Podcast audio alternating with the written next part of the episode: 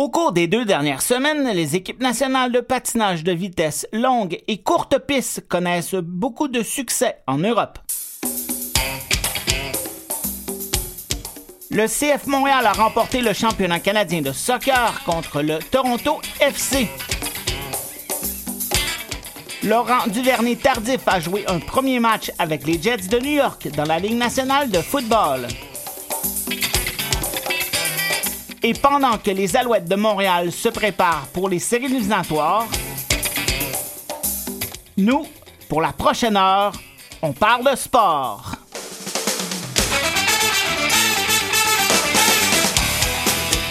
Mes invités aujourd'hui seront David Arsenault, Yvan Deslauriers, Louis Garon, Dominique Larocque, Samuel Wallet et Fanny Smith.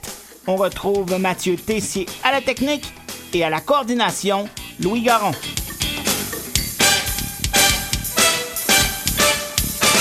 Bonjour tout le monde, mon nom est Dominique Tremblay. Au cours de cette émission du 23 novembre 2021, on parlera de la biographie d'Yvon Lambert, du comité sur la relance du hockey québécois, de para-hockey, de la professionnalisation des OBNL de sport québécois, de para-athlétisme et de Laurent Dubreuil.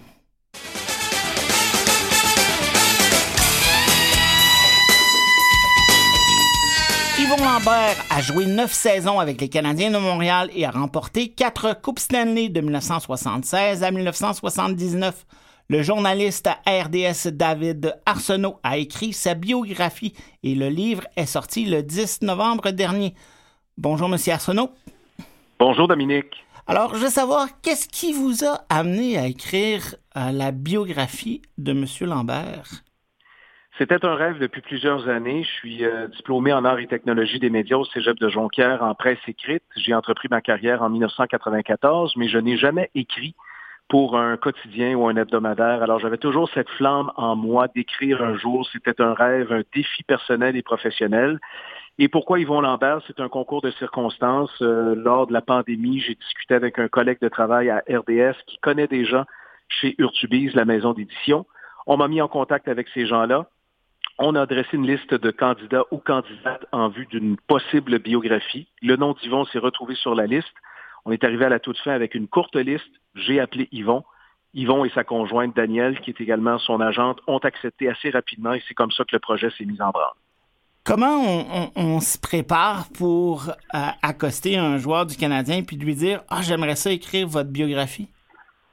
Ben, tout simplement comme ça, c'est-à-dire que euh, on fait une proposition. C'est, c'est... Moi, j'ai, souvent comparé ça à une blind date, c'est-à-dire que je proposais mes services.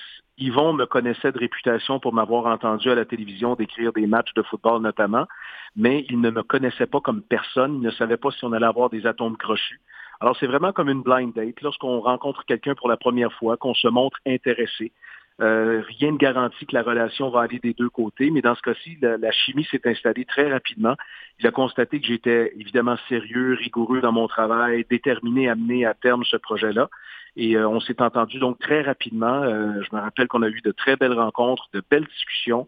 Il est une personne que je connaissais évidemment de réputation, que, que je respectais, mais j'ai découvert un homme qui était très sensible, très loyal, authentique. Il est parfaitement l'image qu'il projette en public et ce, dans sa vie privée.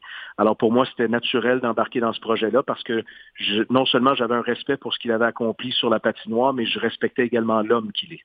Vous avez pu passer plusieurs heures avec lui, discuter de plein de choses, tant au niveau de sa carrière de hockeyeur, puis sur le niveau personnel. Est-ce qu'il y a un ou deux éléments qui vous ont marqué le plus? Oui, le fait qu'Yvon a admis euh, très ouvertement qu'il euh, n'avait pas été un bon premier mari et un père de famille absent. Je savais que les joueurs de hockey et bref, la plupart des, des athlètes professionnels ou amateurs sont totalement impliqués dans leur carrière, mais de, de me faire dire très ouvertement par Yvon qu'il n'avait pas été présent pour sa première épouse, qu'il n'avait pas été un bon mari, un bon père, et que même aujourd'hui encore, il n'est pas un grand-père très présent. C'est quelque chose qui m'a frappé. Euh, cette honnêteté-là, je l'ai beaucoup appréciée chez Yvon, mais je ne m'attendais pas à de tels commentaires de sa part. Et aussi, lorsqu'il parle ouvertement de sa consommation d'alcool, c'était un sujet évidemment qui est délicat. On connaît Yvon, le, le, personnage public, il est un joyeux luron, ne s'est jamais caché d'ailleurs pour entretenir ce personnage-là d'homme qui boit facilement. Mais lorsqu'il est venu le temps de parler de sa consommation, c'était à lui d'aborder le sujet franchement. Je ne voulais pas dans le récit mettre des mots dans sa bouche et Yvon, à la toute fin, dans le dernier chapitre, aborde très franchement cette, ce, rapport avec la consommation d'alcool. Et j'avoue que ça aussi, ça m'a, ça étonné euh, qu'il soit aussi franc, mais euh, dès le départ, il avait dit, moi j'embarque dans ce projet-là à 100% et je vais aborder tous les sujets. Alors pose-moi toutes les questions que tu veux, je vais, je vais répondre à ces questions-là. Il l'a démontré euh, jusqu'à la toute fin. Dû à votre travail à RDS, avec le football et aussi pour couvrir les cycles du, du, de hockey avant, avant par le passé, maintenant avec les sénateurs.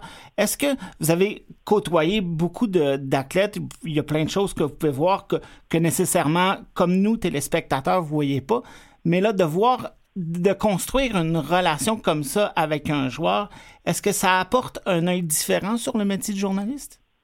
Oui, tout à fait. C'est effectivement le cas. C'est la première fois en plus de 25 ans de carrière que j'ai vraiment la chance d'établir une relation euh, intime, une relation amicale avec une personnalité publique. La relation qui s'approche le plus de celle-ci, c'est celle que j'ai développée au fil du temps avec mon collègue Pierre Vercheval, que j'ai d'abord couvert comme joueur et ensuite il est devenu mon collègue de travail. Il est probablement la personnalité publique avec laquelle j'ai développé le plus d'affinité, que je connais, disons-le, assez bien. Et Yvon m'a permis de vivre ça.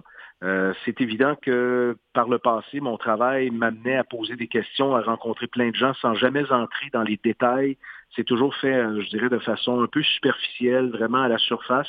Et dans ce cas-ci, c'était une première. J'ai beaucoup aimé ça. J'ai aimé le fait qu'on a été capable de se faire confiance, qu'on a été capable de se parler ouvertement, euh, d'aborder tous les sujets, même ceux qui étaient délicats. Je savais que j'allais aborder des sujets qui étaient sensibles chez Yvon, notamment de sa vie personnelle. Et le fait d'avoir développé cette relation-là au cours de la dernière année et demie, presque deux ans maintenant, je trouve que c'est un beau cadeau de la vie. la vie m'a donné cette chance-là et euh, vraiment, je, l'apprécie énormément. Et le fait que vous avez aussi euh, passé euh, beaucoup de temps à faire des recherches dans, dans, les articles de journaux, les vieux quotidiens, des choses comme ça, parler à beaucoup de monde, est-ce que ça vous a amené à à, découvrir des choses intéressantes sur M. Lambert? Oui, tout à fait. Je, trouve ça fantastique qu'il ait pu accéder à la Ligue nationale et non seulement jouer dans cette ligue-là, mais également de connaître du succès. Ceux qui ne connaissent pas son histoire, ils vont reçu ses premiers patins à l'âge de 13 ans. C'était de vieux patins qui avaient appartenu à son père. Il a joué ses premiers matchs de hockey organisés à l'âge de 15 ans. Imaginez aujourd'hui, les enfants commencent à patiner à l'âge de 3 ans, de 4 ans. Ils jouent du hockey organisé dès l'âge de 5-6 ans. Puis à 13 ans, c'est quasiment une job à temps plein, là, déjà. Oui, exact. Oui, vous avez raison, parce que euh, à 13, 14 ans, déjà, les jeunes sont presque en mesure de, dire s'ils veulent faire carrière. On est en mesure de déceler chez eux le talent, s'ils ont le talent nécessaire pour faire carrière. Alors, ce qu'ils vont accomplir, et, et selon moi, euh, c'est une histoire qui est unique et euh, qu'il ait pu connaître autant de succès dans la Ligue. Il a quand même connu de belles saisons, deux saisons de 32 buts. Il a été membre quatre fois de l'équipe championne de la Coupe Stanley. Il a joué un rôle tellement important au sein du Canadien. Et à l'époque, il y avait moins d'équipes, beaucoup de joueurs qui souhaitaient jouer dans la Ligue nationale. Alors, s'ils vont garder sa place dans le circuit, c'est avant tout en raison de sa détermination, de son talent, parce que le Canadien n'avait pas de faveur à lui faire. Et s'il n'avait pas fait le travail, on l'aurait certainement cédé dans la Ligue américaine ou échangé. Alors, c'est vraiment, euh, tout le mérite revient à Yvon d'avoir été aussi déterminé et aussi travaillant tout au long de sa carrière. Et d'ailleurs, euh, Yvon Lambert a marqué le but en prolongation en septième, lors du septième match de la Coupe Stanley contre les Bruins de, Boston lorsque euh, Don Cherry avait euh, appelé, fait quelque chose à la fin du match qui avait amené le, match en prolongation. Ça, ça devait probablement être un élément important de, de sa carrière de joueur. Tout à fait. C'est le moment personnel le plus important de sa carrière. Yvon répète beaucoup que ce qui importe à ses yeux, ce sont les Coupes Stanley qu'il a remportées, le fait qu'il a été un excellent coéquipier. Mais si on doit choisir un moment personnel, c'est ce but marqué le 10 mai 1979 lors du septième match de la demi-finale de la Coupe Stanley contre les Bruins. Il a marqué en prolongation pour permettre aux Canadiens d'accéder à la finale de la Coupe Stanley. On lui parle encore de ce but plus de 40 ans plus tard. Et c'est d'ailleurs le premier sujet que j'ai abordé avec Yvon pour l'écriture du livre. Je me disais que c'était un bon, un bon départ, que le prologue aborderait du début à la fin cette journée du 10 mai 79. Alors ceux qui vont lire le livre vont constater que dès le départ, je raconte en détail ce qu'il a vécu au cours de cette journée et ce de son lever jusqu'à son coucher, évidemment dans les heures qui ont suivi ce match mémorable. Et c'est peut-être la dernière grande époque des Canadiens de Montréal. C'est, ça montre peut-être un œil différent des Guy Lafleur, des Serge Savard, des grands joueurs de l'époque n'était pas autant connu du public. Donc, c'est un très beau travail que vous avez fait, Monsieur Arsenault. Et euh, j'espère qu'on va pouvoir avoir la chance d'avoir accès à ce livre en format audio. Euh, je ne sais pas si vous, allez avoir des nouvelles sur ça prochainement, mais euh, je vous souhaite une bonne chance, puis peut-être avoir la chance d'écrire d'autres livres, d'autres biographies d'athlètes connus au Québec. Merci beaucoup. Merci beaucoup, M. Tremblay. Merci de m'avoir accueilli. Ça me fait plaisir. Au revoir. Au revoir.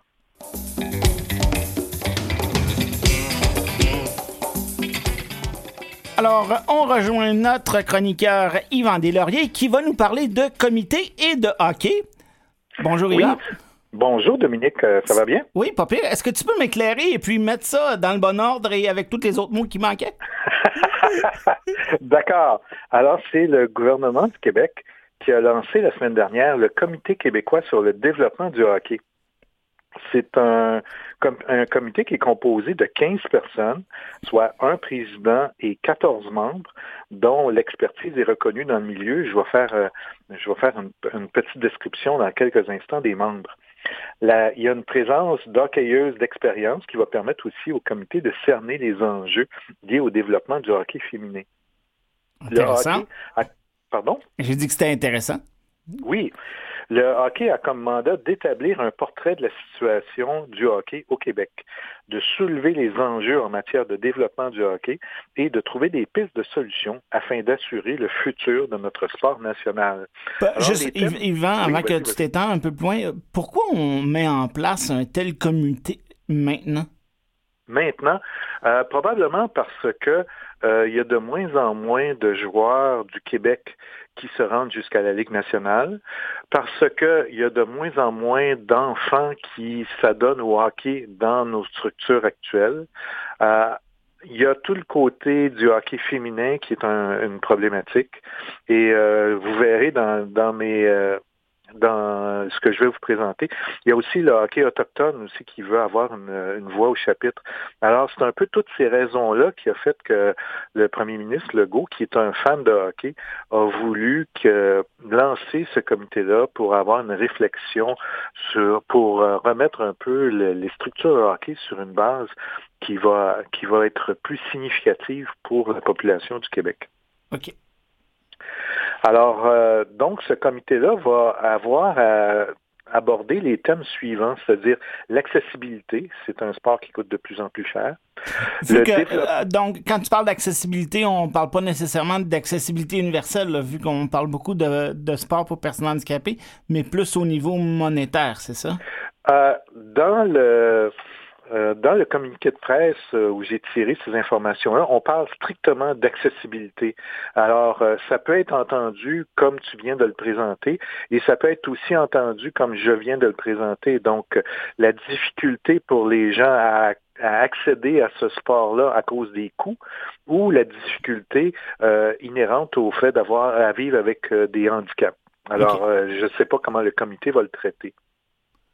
Ensuite, le développement du hockey dans différents contextes, c'est-à-dire le contexte découverte, initiation, récréation, compétition et haut niveau, le recrutement, la formation et l'encadrement des entraîneurs et des officiels, les modèles de compétition, la réussite éducative des joueuses et des joueurs, le développement du hockey féminin ainsi qu'auprès d'une clientèle variée et inclusive. Et là, ce que tu viens de soulever est peut-être euh, est peut-être un sujet pour ce point-là. Et finalement, la sécurité et l'intégrité des joueuses et des joueurs. Alors, il y a un rapport d'étape qui sera remis à la ministre déléguée et le rapport final, c'est euh, le ministre délégué, c'est Mme Charret, et le rapport final est attendu au plus tard le 31 mars 2022, ce qui n'est pas dans très très longtemps. Ils vont euh, travailler fort durant les trois, quatre prochains mois, là. Oui, tout à fait. Et je vous fais une description euh, rapide du comité. le, le président, c'est un ancien joueur, c'est Marc Denis, qu'on connaît euh, aussi parce qu'il est analyste à RDS. Euh, il était vice-président opération hockey pour les Saguenay-Chicoutimi. Euh, il a Il s'est retiré de ce poste-là pour pouvoir euh, consacrer toutes ses énergies à ce comité. Il y a trois autres joueurs, anciens joueurs de la Ligue nationale. Il y a Guillaume Latendresse qui a déjà été entraîneur Midget 3A. Euh, Stéphane Quintal qui est toujours euh, vice-président senior du département de la sécurité des joueurs de la Ligue nationale de hockey, et Jocelyn Thibault, qui est le tout nouveau directeur général de Hockey Québec. Il y a deux anciennes joueuses, Caroline Ouellette et Kim Saint-Pierre. Kim Saint-Pierre qui vient tout juste d'être intronisée au temps de la renommée. Des anciens instructeurs, Danny Dubé, qui a été instructeur euh, dans le domaine universitaire et pour les Jeux olympiques, et Daniel Sauvageau, la même chose du côté féminin. Un ancien arbitre, Stéphane Auger, qui est aussi directeur des opérations hockey au RSEQ, et six autres membres qui sont impliqués à toutes sortes de niveaux euh, au hockey euh, québécois. Euh, Beaucoup de gens connus dans cette liste que tu as élaborée. Là. Énormément, énormément. Par contre, euh, on va parler aussi rapidement de quelques d'une absence. Et ça, c'est dans un, dans un article que j'ai vu dans la presse de Fanny Lévesque le 19 novembre. Il n'y a pas de représentation autochtone. Et selon le chef Mike McKenzie, le hockey est une religion dans les communautés et permet notamment de, de briser l'isolement des jeunes dans les communautés éloignées et d'améliorer les relations avec les Premières Nations on est là, on existe, on veut faire partie de la solution, selon M. McKenzie. Et on connaît très bien Joey Junot, l'ex-hockeyeur, qui est reconnu aussi pour avoir créé un programme de hockey pour les enfants du Nunavik. Et lui il a été très sévère. Il a dit, pour moi, c'est tout simplement un manque de respect énorme, encore une fois, et la preuve qu'il y a du racisme systémique. Euh, Marc Denis a répondu à ça en disant qu'il va tenir compte de ses points de vue lors, de lors des travaux du comité et il va adresser cette question-là. D'ailleurs, il n'y a personne aussi de, des, comités, euh, des communautés euh, ethniques et, des immigrants dans, le, dans le comité d'ailleurs. C'est un excellent point. Puis tu aurais pu soulever aussi, il n'y a personne qui représente les différentes associations sportives pour les personnes handicapées si on veut parler d'accessibilité, puis je reviens à ton point de tantôt, euh, je pense qu'il faut euh, reconnaître ces situations-là. On est d'une population autour de Montréal en particulier où l'implication, où l'immigration est de plus en plus importante. Et euh, si on n'est pas capable d'ajuster nos structures de hockey pour faire de la place pour, euh, pour euh, les gens qui arrivent de d'autres pays, de d'autres cultures, ben on s'en va vers une situation où ça va être un sport d'élite qui va être réservé à seulement quelques personnes. Alors, euh, j'espère fortement que le comité va considérer ces différentes situations-là. Et pour la, ben dernière minute et demie, est-ce qu'il y a d'autres choses que le comité devrait regarder aussi? En fait, euh, c'est dans un article du quotidien Le Soleil de Québec que j'ai trouvé euh, j'ai trouvé un article vraiment très intéressant qui parle de 15 situations et de 15 solutions possibles. Je vais en ressortir seulement quelques-unes, quitte à, y revenir dans une autre euh, dans une autre émission. un, par exemple, c'est d'avoir moins de clubs d'élite et plus d'équipes de masse. On soulève le point qu'il y a trop d'équipes de 3A puis de, de 2A dans, des niveaux aussi comme euh, euh, midget et puis oui. On pourrait attendre pour que pour euh, identifier les joueurs d'élite beaucoup plus tard dans leur développement. Euh, on dit dans l'article, entre autres, que euh, les joueurs se les joueurs de la Ligue nationale se développent autour de 20, 21, 22, 23 ans. Alors, est-ce que c'est normal d'identifier des joueurs d'élite à 12 ans et à 13 ans? Et une fois que le joueur d'élite est identifié, après ça, c'est très difficile pour quelqu'un qui n'a pas été identifié élite de d'accéder à ces niveaux-là. Et un joueur qui était élite jour, euh, est-ce qu'il va garder les qualités et l'engagement pour continuer à ce niveau-là? Et en arrière de tout ça, il y a toute l'idée d'avoir du plaisir à jouer au hockey. Et euh, je pense qu'on va, euh, on va regarder le reste pour la prochaine chronique. Yvan, c'est très intéressant et on pourra en parler pendant des longues minutes. Je te remercie et on se reparle dans deux semaines. Au revoir.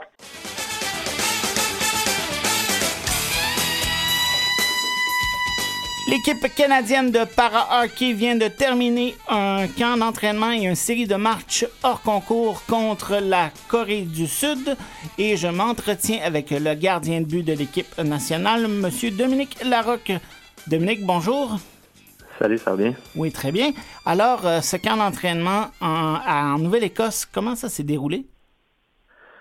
Euh, ça, a fait du bien. Ça fait longtemps qu'on n'avait pas eu la chance d'avoir euh, de jouer des, matchs contre les, autres équipes depuis euh, presque un an et demi. En fait, on n'a pas joué, affronté beaucoup d'adversaires. Euh, de faire un, camp d'entraînement slash euh, compétition contre une équipe internationale, ça a fait du bien. Ça a quand même super bien été pour nous. Alors, on est, on est très content des, résultats en général. L'équipe coréenne a remporté la médaille de bronze lors des derniers Jeux paralympiques. au niveau calibre, Comment c'était les matchs? Euh, je dirais que c'était plutôt à, sens unique. Euh, on, était on, était légèrement dominant. On a, pratiquement gagné nos matchs à zéro tout le temps, 6-7-0 euh, pour les, quatre matchs. ça, ça a super bien été pour nous. Donc, pour toi qui es gardien de but, ça rend le travail un peu plus facile, mais en termes de préparation, c'est peut-être pas ce qui est le plus idéal? Non, exact, exact. pour, un, pour un gardien de but, on a vu, j'ai pas eu beaucoup de lancers. Euh, c'est jamais, ah, jamais, facile, mais en même temps, c'est extrêmement difficile de, de, rester concentré, que ça, ça, pratique euh, l'autre côté de la médaille, là, de, de, devoir rester euh, focus pendant 45 minutes quand on n'a pas beaucoup de lancers. Euh, mais on, on, de tout pendant les jeux. Là. Il y a des matchs contre les Américains, contre les Russes qui sont à 30-40 lancers, où il faut que je sois présent pendant tout le match. Puis d'autres matchs que c'est des fois un peu plus facile. Euh, on ne sait jamais euh, avant que la, rencontre commence. Et euh, donc, les Russes, les États-Unis sont probablement des équipes à surveiller. Est-ce que vous allez avoir la chance de les rencontrer avant de vous rendre à, Pékin pour les Jeux paralympiques au, au mois de février? oui, il aurait dû, en fait, là, il aurait dû venir au, Canada au mois de décembre. Malheureusement, avec la COVID, les restrictions d'accès et tout, ils ont dû changer de plan pouvoir faire venir les, Russes, les États-Unis et nous. Euh, on a dû changer, on va aller euh, à Ostrava euh, au mois de décembre, affronter le Canada, les États-Unis, Russie et la République tchèque. Et est-ce que dans ce tournoi-là, ça va être les mêmes joueurs qui vont représenter le Canada aux Jeux paralympiques? L'équipe est nommée là, pour les, les, 15 joueurs qui vont être à Pékin? officiellement, l'équipe n'est pas encore nommée. Ça va se faire au mois de février. Euh, environ en coin du 7 février, je me trompe pas. Euh, mais on a une bonne équipe, euh, une bonne équipe, on a une bonne idée de l'équipe qui va être là, là sur les, les 20 joueurs qui sont présentement avec nous durant, durant la saison régulière. ils vont en sélectionner 15 plus 2 pour aller au, jeu. Alors, il reste encore trois, joueurs à retrancher. OK. Et est-ce que c'est par rapport aux derniers championnats du monde ou les derniers Jeux paralympiques où vous avez gagné vous êtes, tous les deux fois allés en finale. Euh, est-ce que l'équipe est sensiblement la, même? Euh, non. Ben, sensiblement, je dirais que la majorité est la même. Il y a beaucoup de, nouveaux joueurs depuis. Euh, on est allé à Strava l'été dernier pour les championnats du monde. puis on a refait un camp de sélection en septembre cette année. il y a dirais environ trois ou quatre nouveaux joueurs, plus de, quand qui était à Strava, il y avait déjà deux à trois nouveaux. Alors je dirais que cinq, joueurs qui ont pas beaucoup d'expérience au niveau international présentement. Mais euh, les, gars sont, super énergiques et motivés pour, euh, pour les jeux. Ça va, ça va super bien présentement pour, eux. Puis aussi, euh, au Canada, le niveau de, de para-hockey est quand même assez élevé. L'équipe B du Canada pourrait bien se défendre contre à peu près n'importe quelle équipe? On a une bonne relève. Euh, l'équipe de développement de, Team Canada est, sur la bonne voie. C'est sûr qu'encore une fois, avec la dernière année, dernière année, euh, ça, ça le ralentit un, peu tout le monde, autant l'équipe nationale que l'équipe de développement. Euh, mais sans, problème qui pourrait compétitionner avec avec des, équipes de, de, 6, 7, 8e rang au niveau international. Et au hockey, l'équipe chinoise il y a beaucoup de, de pourparlers que l'équipe chinoise se ferait euh, vraiment euh, déclasser par l'équipe canadienne ou américaine euh, qui joue dans la ligne nationale, puis des scores de, de 30 à 0 ou de, des gros, gros des scores élevés. Est-ce que vous avez eu la chance de voir à l'œuvre l'équipe chinoise en para-hockey? De mon côté, j'ai eu la chance. J'étais pas avec l'équipe nationale à ce moment-là. J'étais avec l'équipe du Québec. On a eu la chance de, un petit peu, environ un an demi, juste avant que la COVID arrive, on a eu la chance de les affronter. Bien sûr, c'est une équipe qui, qui, était en développement. C'est une équipe qui avait, qui avait beaucoup de joueurs qui bâtissait une équipe pour les, pour les jeux. C'était pas nécessairement celle qu'on va affronter dans quelques mois. Il y a probablement eu plusieurs changements aussi depuis, euh, depuis ce, temps-là, mais euh, c'est une équipe qui est prometteuse. C'est comme un peu la, Corée à, Pyeongchang euh, en 2018. C'est une équipe qui, est en train de s'est bâtie une équipe pour les jeux. Comme, à Pyeongchang, les Coréens ont terminé troisième. On les attendait pas nécessairement là, alors ça ne me surprendrait pas que la Chine soit pareille, là, qui, brûle les cartes et puisse se ramasser sur le podium. D'ailleurs, ils, ont participé au championnat du monde B il y a quelques semaines. Ils ont dominé euh, ce tournoi-là. As-tu, toi, la chance de regarder ces matchs-là? De mon côté, non, j'ai pas, j'ai pas eu la chance de regarder les matchs. Euh, j'étais, j'étais concentré sur mon, camp plus les matchs qu'on jouait avec la, Corée. Euh, mais j'ai eu vent, j'ai eu vent des résultats de la Chine. Ça risque d'être intéressant. Et le voyage à Pékin avec la COVID et tout ce qui s'entraîne avec comme restriction, est-ce que c'est des choses que vous devez vous préparer ou savez à quoi vous attendre? Euh, ben, avec la, COVID, c'est sûr que c'est différent à chaque fois. Là. Ça, peut changer d'un mois à l'autre. Euh, on a recommencé à voyager depuis, depuis cet été. Il y a beaucoup de, beaucoup de restrictions, il y a beaucoup d'adaptations. Euh, c'est pas, pas quelque chose euh, qui nous dérange totalement. C'est sûr qu'on va arriver à l'avance pour s'acclimater, se donner le temps de, de, changer le, de fuseau horaire, euh, à part ça, euh, pour nous, ça va être le même hockey qu'on joue au Canada ou qu'on joue en, Chine. Euh, on, va, on va être prêt. Donc, je vous souhaite un, bon tournoi au mois de décembre en République tchèque et une bonne préparation pour au mois de janvier. Il va y avoir d'autres matchs au mois de janvier? Effectivement. en décembre, on a des matchs à, Strava encore. Euh, puis par la suite, en janvier, on a, des camps, de préparation, on a des matchs contre les, Américains dans des éditions là, euh, contre les Américains. On en a déjà eu deux euh, dernièrement. C'est bon. Donc, merci, Monsieur Larocque. Et on se reparle peut-être après les femmes dans les fêtes. C'est tout pour la première partie de l'émission. On s'en va à la pause de la mi-temps et on sera de retour après la chanson. Merci.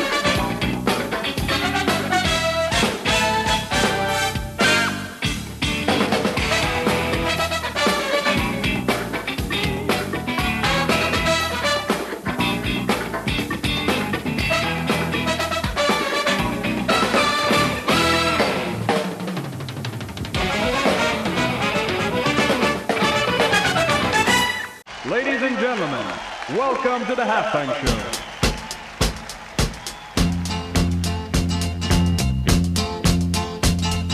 Tous les matins, il achetait son petit pain au chocolat. Aïe, aïe, aïe, la boulangère lui souriait, il ne la regardait pas.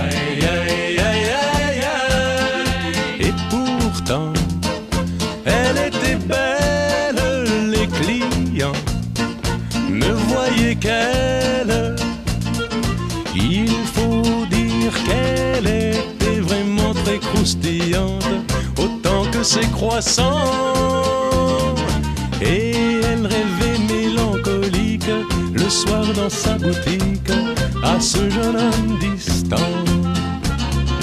Il était mieux que voilà tout, mais elle ne le savait pas.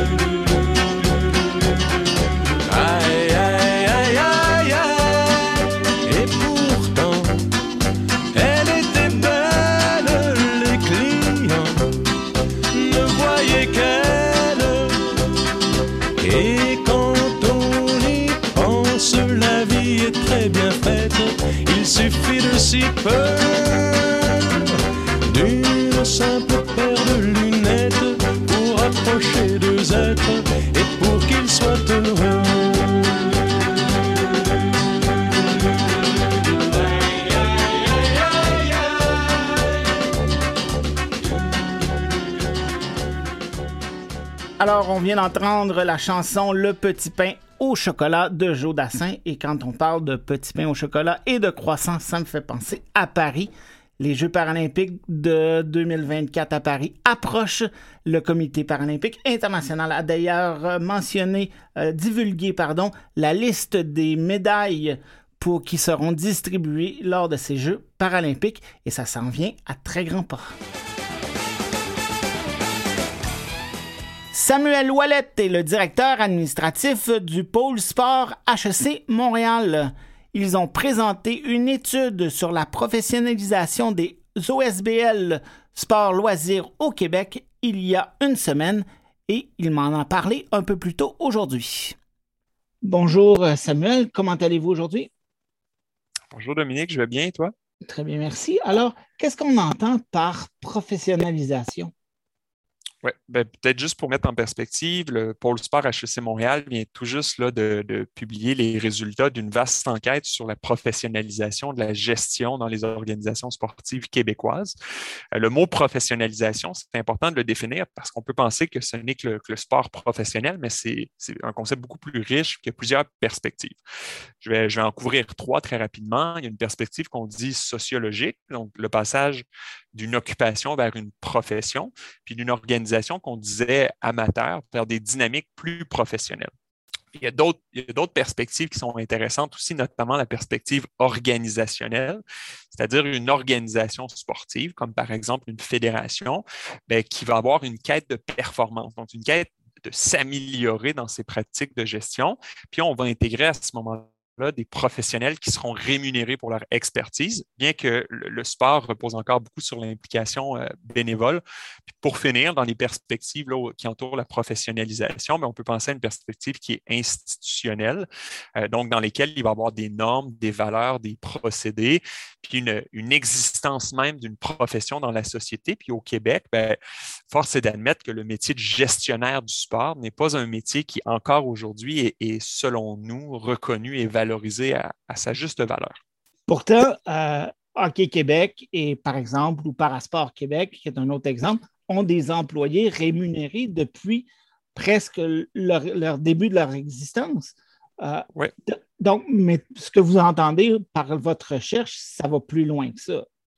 Oui, tout à fait, parce que bien que ces organisations-là aient des, permanences selon les organisations, puis avoir le nombre aussi, ça demeure des organisations qui sont assez fragiles et précaires et dans lesquelles, par exemple, les gestionnaires, on peut penser aux directeurs généraux, aux directrices euh, générales, bien, ils se retrouvent à avoir un poste euh, stratégique au sein de l'organisation, mais compte tenu des petites équipes, des ressources humaines limitées, des ressources financières qui sont limitées, bien, ils se retrouvent aussi à avoir un rôle très opérationnel ça ne leur permet pas de, penser développer l'organisation euh, dans le rôle qui leur est donné comme directeur général ou comme directrice générale. Donc, ça va bien au-delà d'avoir un salaire, la professionnalisation. C'est cette idée d'améliorer constamment nos pratiques, que ce soit de la performance au niveau des ressources humaines, au niveau de la gestion ou au niveau de la stratégie. Et quels ont été les principaux constats issus de votre enquête? Écoutez, il y, a, sept grands constats qui sont sortis de, l'enquête qu'on a, qu'on a documenté. Je vais en partager quelques-uns.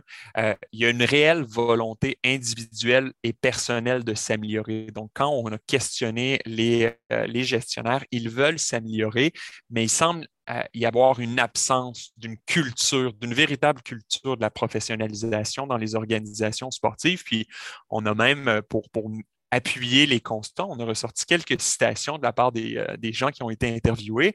Celle-ci, moi, je la trouvais frappante. Un directeur général nous partageait que j'ai le sentiment que notre industrie, qui est du sport amateur, ben, gère en amateur. Puis on aimerait, j'aimerais ça que ça change. Fait que cette dimension de passer de l'amateurisme vers un professionnalisme, ben, cette phrase-là dit tout. Donc, c'est d'avoir une industrie et des organisations qui sont plus performantes, plus professionnelles ce que je trouve intéressant dans, ce que tu viens de dire, c'est du côté anglophone, dans les universités, dans les collèges, il y a des formations qui donnent pour former des gestionnaires dans le sport. Mais du côté francophone, au Québec, avant le HEC, ce n'était pas quelque chose qui était facilement euh, disponible, une formation pour devenir gestionnaire de sport. Écoute, Dominique, tu ne pourrais pas mieux dire. Tu as tout à fait raison. Avant 2018, il n'y a aucune université qui offrait des programmes diplômants euh, en management du sport. Euh, il y a plusieurs raisons à ça. Nous, on croit là, que parmi les constats, on pense que la gestion des organisations sportives, ce n'est pas un métier qui était très bien reconnu, qui était très bien euh, valorisé aussi. Euh, nous, j'en parlais aussi avec toi lors de ma dernière intervention, on milite pour une, meilleure reconnaissance de cette industrie qui est le sport. Ce n'est pas qu'un secteur ou qu'un milieu, mais c'est une industrie à part entière dans laquelle il y a des emplois, dans laquelle il y a des impacts économiques, puis il y a des impacts sociaux aussi. Donc, pour nous, hyper euh, important que évidemment, la formation qu'on offre à l'université ici, ça fait partie de ce grand mouvement de la professionnalisation, mais ça va bien au-delà que de suivre une formation. Et euh, quelles sont euh, vos recommandations, puis qu'est-ce qu'on ferait faire pour améliorer la situation? La, première chose, puis je ne te surprendrai pas, bien, pour nous, c'est d'investir dans la recherche et le développement de connaissances propres à notre industrie afin de soutenir sa professionnalisation. Tu vois, pour nous, il y a trois projets qui nous apparaissent prioritaires. Il y a celui, tout d'abord, qu'au Québec, on, serait plus que dû pour avoir une recherche sur l'importance économique et sociale de l'industrie du sport au Québec. Donc ça, pour nous, ça contribuerait à une meilleure professionnalisation de ces acteurs.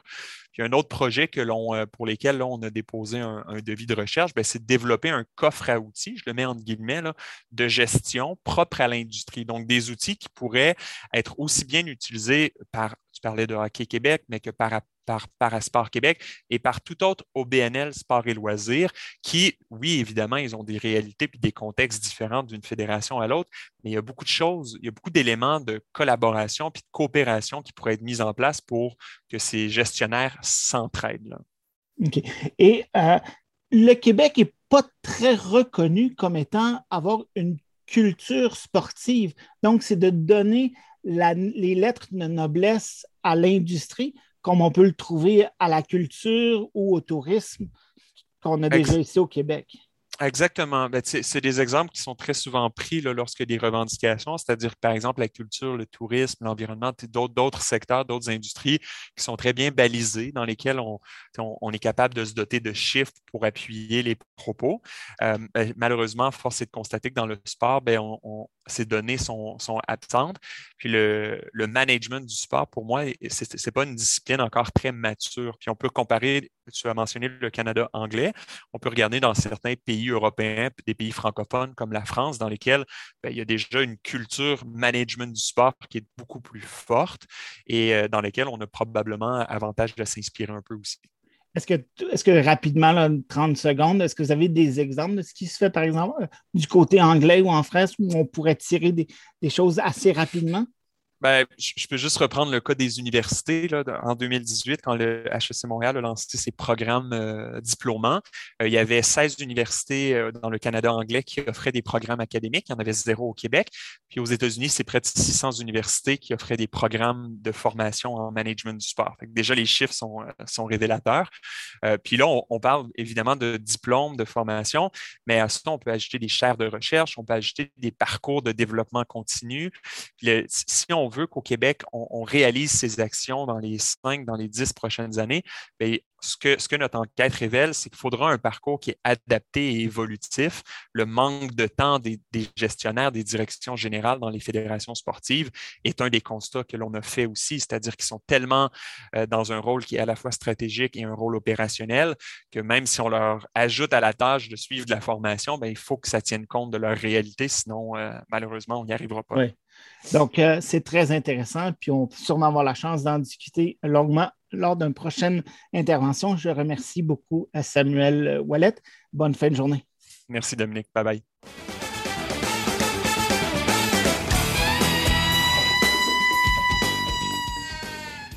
Les fédérations sportives sont toujours à la recherche de la prochaine personne qui pourrait représenter le Canada aux Jeux paralympiques ou olympiques et ainsi monter sur la plus haute marche du podium. Athlétisme Canada n'y fait pas exception et j'en discute avec Fanny Smith, qui est gestionnaire du développement para-athlétisme pour l'association. Bonjour, Madame Smith. Bonjour, Dominique, ça va? Oui, et vous? Oui, merci. Et alors, donc, vous avez euh, mis en place un programme euh, Devenir prêt pour le para. À quoi ça consiste? Oui, alors, euh, le, programme, comme tu dis, Devenir prêt pour le para, en fait, c'est vraiment un guide et une ressource qui est destinée à guider les organismes, les programmes, à devenir plus inclusifs et à instaurer une compréhension des nuances au, au niveau du para-athlétisme. Puis ça, c'est pour mieux soutenir les athlètes qui ont un handicap. Euh, et puis, je m'en sers vraiment comme stratégie de développement dans un sens où que je me concentre à utiliser la recherche que j'ai mis, que j'ai comme compilée dans ce guide pour fournir des ateliers de travail, des guides additionnels de sport sur les sujets reliés aux lancunes euh, qu'on a élaborés dans ce guide que lorsque j'ai joint Athlétisme Canada le 1er décembre, ça, ça fait même pas un an, euh, en tant que gérante du développement du parathlétisme, c'était important pour moi de faire le bilan de notre système où on nous en étions à ce point-ci, au, point où j'ai commencé l'année passée. Euh, ça fait à peu près dix ans que je suis dans le niveau parasport, puis j'aime pas vivre dans le passé ou essayer de corriger les choses euh, qui se sont passées euh, a 10, 20 ans. Euh, mais j'aime plutôt euh, trouver des solutions créatives, à regarder l'avenir et que tous les, gens font la collaboration ensemble. Alors, durant les premiers mois, j'ai vraiment euh, essayé de parler à toutes les organisations au Canada qui touchent le paraathlétisme, parce que, parce que, à quel niveau. Parce qu'il y a beaucoup d'organismes ou de, en anglais on dit stakeholders, j'ai un blanc de mémoire, mais de, de parties prenantes, pardon, qui sont impliquées dans le développement de l'athlète, surtout en athlétisme, au pays. Oui, absolument. Alors, je pense que c'est, c'est, il y en a beaucoup, et puis euh, c'est, il y en a qui voient ça comme euh, euh, pas nécessairement un problème, c'est pas le, bon mot, je dirais challenge en anglais, parce qu'il y a, disent, oh, il y a trop de personnes qui essaient de tout faire la même chose. Mais moi, je suis vraiment une, une fan d'essayer de supporter puis de vraiment être reconnaissante du travail que toutes les organisations, les stakeholders, comme tu dis, euh, ont mis, euh, l'énergie qu'ils ont mis dans le paraathlétisme. Puis je pense qu'il y a une place pour tout le monde d'avoir vraiment une, euh, une partie à faire avec le développement. Alors, chaque province, chaque territoire vont faire à des circonstances vraiment différentes concernant le financement du sport ou leur historique ou quoi que ce soit. Alors, pour moi, c'est vraiment important qu'on se joigne ensemble, puis qu'on trouve les synergies, puis les opportunités, qu'à la fin de la journée, on veut supporter le bien-être de l'athlète, puis le développement au niveau de base, puis le développement du sport. Fait que pour en revenir à devenir après, euh, prêt pour le para, c'est vraiment ça que ça, ça sert. Alors, on a fait des, sondages au niveau de tous nos stakeholders, les, les organismes. J'ai parlé à tous les organismes, les organismes euh, de sport handicapés, les, les branches Athlétisme Canada, les coachs, les athlètes. Euh, et puis les résultats de ces conversations-là ont vraiment mis en évidence qu'on a des obstacles systématiques puis des lacunes, mais qu'à la fin de la journée, on veut vraiment juste essayer de, fournir un environnement positif pour qu'il y ait une expérience puis créer plus d'inclusivité dans notre sport. Alors, euh, quelles seraient peut-être euh, rapidement une ou deux lacunes les plus importantes? Oui, je dirais que ça s'est vraiment trouvé dans trois, quatre catégories euh, semblables. Puis, euh, dans, en mon expérience en parasport, c'est pas nécessairement juste en athlétisme, mais on, le, recrutement et la promotion du sport para, c'est une des lacunes euh, qui se retrouvent. je dirais le développement et juste le savoir-faire. Alors, que les, les, coachs qui se sont retrouvés dans un environnement pas parasport dans le passé ont encore un peu de crainte ou de, manque de connaissances à, comment faire. Euh, et je dirais aussi la même chose se retrouve au, numéro, au niveau des officiels. Euh, alors, le devenir prêt pour le para, c'est vraiment offrir une, base pour que les personnes puissent commencer à savoir comment faire l'intégration. Et puis tout, euh, à ce point-ci, dans l'avenir, part de là. Alors, voici une base d'information, voici euh, un événement qui va t'aider ou un, atelier ou un, article dans notre, dans notre, newsletter, un bulletin d'information qui va donner plus d'informations sur la classification ou comment supporter un athlète avec une qui, qui, est aveugle ou, vraiment se concentrer sur des, des, pour aider l'éducation puis le développement. Donc le, vraiment ça. le guide est une est, la fondation sur laquelle tu, vous allez bâtir d'autres programmes pour améliorer la présence du Canada en athlétisme sur la scène nationale et internationale. C'est ça. Et donc, qu'est-ce qui, les prochaines choses que vous allez mettre en place pourraient ressembler à quoi, là, pour à peu près une minute ou à peu près, en une minute? Euh, je pense que je me concentre vraiment sur le focus d'aider les clubs et les branches à être euh, plus équipés pour supporter les athlètes. Alors, le recrutement pour essayer de mettre un athlète sur le podium, c'est bien beau, mais pas s'ils n'ont pas de place pour aller s'entraîner. Alors, c'est important que nos clubs, au niveau de base et au niveau grassroots, qu'on appelle en anglais, euh, soient équipés pour les supporter c'est vraiment euh, euh, des, programmes de développement de coach, euh, de faire, d'amener les, branches et les organismes de sport handicapés ensemble pour faire des fins de semaine de recrutement et de développement où non seulement on inclut la journée opportunité d'essai puis d'essayer de trouver des nouveaux athlètes, mais aussi on s'en sert pour faire du développement de coach et du développement d'officiels puis d'amener toutes les personnes ensemble pour apprendre des autres et de travailler ensemble. Donc, merci, euh, Madame Smith. C'est très intéressant. Vous allez avoir beaucoup de pain sur la planche au cours des prochains mois et votre, dans votre deuxième année à travailler pour Athlétisme Canada. Je vous souhaite bonne chance et on se reparle prochainement. OK, merci beaucoup, Dominique. Alors, en début d'émission, j'ai parlé de patinage de, euh, de vitesse courte piste et patinage de longue piste. Quand on parle de longue piste, on peut parler de Laurent Dubreuil qui connaît tout début de saison, mon cher Louis. Oui, le meilleur patineur, en nul doute, au pays. Dominique, la tête originaire de Lévis, euh, poursuit sur sa lancée puisque, rappelons-le, il est champion du monde en titre sur 500 mètres. Il a acquis ce titre plus tôt cette année à Erenven aux Pays-Bas. Dubreuil a remporté quatre médailles en autant de courses depuis le début de la saison. Il occupe le premier rang au classement général, deux points devant son grand rival, le japonais Tatsuya Shinha Hama, qui lui avait été champion du monde en 2020. Euh, belle euh, bataille en prévision pour les Jeux euh, olympiques de Pékin. Oui, parce que l'an dernier, ils n'ont pas pu se mesurer, hein, se compétitionner l'un contre l'autre, puisque les Japonais n'ont pas été absents des bulles à RFN, parce qu'en raison de la COVID, ils sont, toutes les compétitions ont eu lieu en grande partie dans cette ville des Pays-Bas qui est comme la mecque du patinage de vitesse sur euh, longue piste. Il euh, faut dire que Laurent Dubreuil, hein, pour ceux qui le connaissent un peu moins, euh, parce qu'on sait que le patinage de vitesse, même le patinage de vitesse longue piste, a une longue tradition au Canada. On a seulement qu'à penser à Gaëtan Boucher, notamment champion olympique, Cindy Klassen également, Clara Hughes, qui ont été des grands athlètes, mais au Québec, ça faisait quand même quelques années qu'on n'avait pas eu un vrai un patineur de ce calibre, ben euh, il patine dans les traces de ses parents, Laurent Dubreuil. Hein. Les deux, ses deux parents ont représenté le Canada sur la scène internationale. Son père est Robert Dubreuil. Robert Dubreuil, tout à fait, qui était également euh, président de la Fédération québécoise de patinage de vitesse longue piste. Sa mère est Ariane Loignon, elle, euh, qui a pris part aux Jeux de Calgary en 1988. Pour ce qui est de son père, Robert Dubreuil, lui, il a porté les couleurs du Canada à, à ceux d'Albertville qui était présenté en 1992. Et vous connaissez le dicton, Dominique, hein? Le fruit ne tombe, jamais, loin de, l'arbre. Et voilà.